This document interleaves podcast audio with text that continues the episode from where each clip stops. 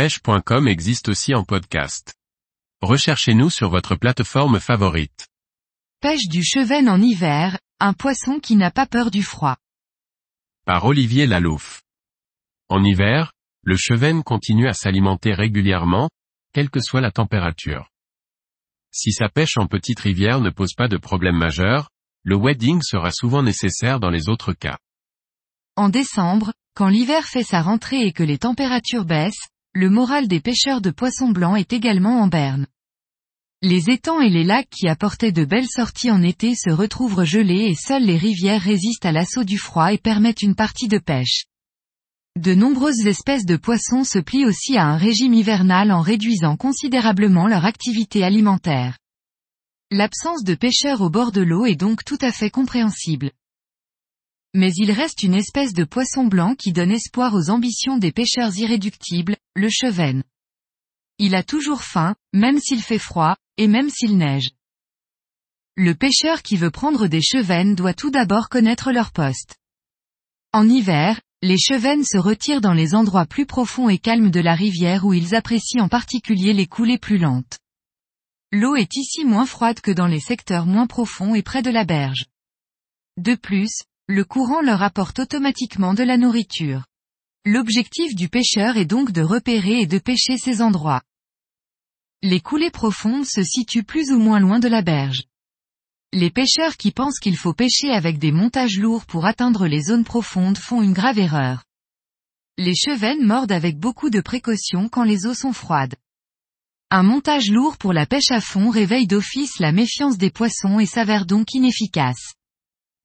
La meilleure solution est un montage sensible avec une canne adaptée pour les pêches fines. Ensuite, se pose logiquement la question de comment présenter son montage si loin de la berge avec ce matériel. Il faut rentrer dans l'eau et s'approcher des postes en wading. Cette méthode paraît à première vue effrayante, vu la température de l'eau, mais ce n'est pas si inconfortable que cela. Il faut, bien entendu, être bien habillé chaudement et se chausser de waders en néoprène épais. Vous serez surpris de constater que l'eau n'est pas si froide quand les températures de l'air le sont. Sur les grandes rivières et fleuves, il est parfois nécessaire de rentrer loin dans l'eau pour atteindre les bons postes à chevennes avec de l'eau à la hauteur de la poitrine. La sécurité doit être de mise dans ce cas-là. En hiver, les chevennes préfèrent un appât nutritif comme le foie de volaille et la viande en boîte. La viande en boîte est molle et elle risque de se décrocher facilement de l'hameçon. L'astuce est de la couper en cubes et de les mettre au congélateur. Le gel déshydrate la viande et il se forme une petite croûte foncée résistante. Une fois décongelée, elle tient très bien sur l'hameçon.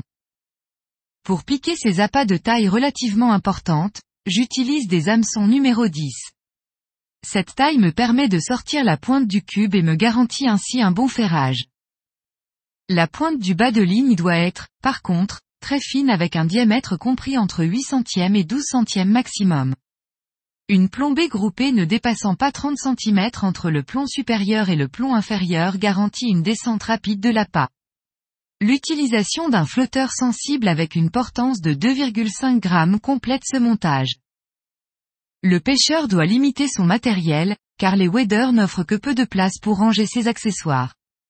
Cependant, une épuisette légère fait partie des accessoires indispensables pour garantir une récupération des poissons ferrés. Quand le premier beau cheven glisse dans les mailles de l'épuisette, vous allez vite oublier que le premier pas dans l'eau froide était plutôt difficile, plus grand que.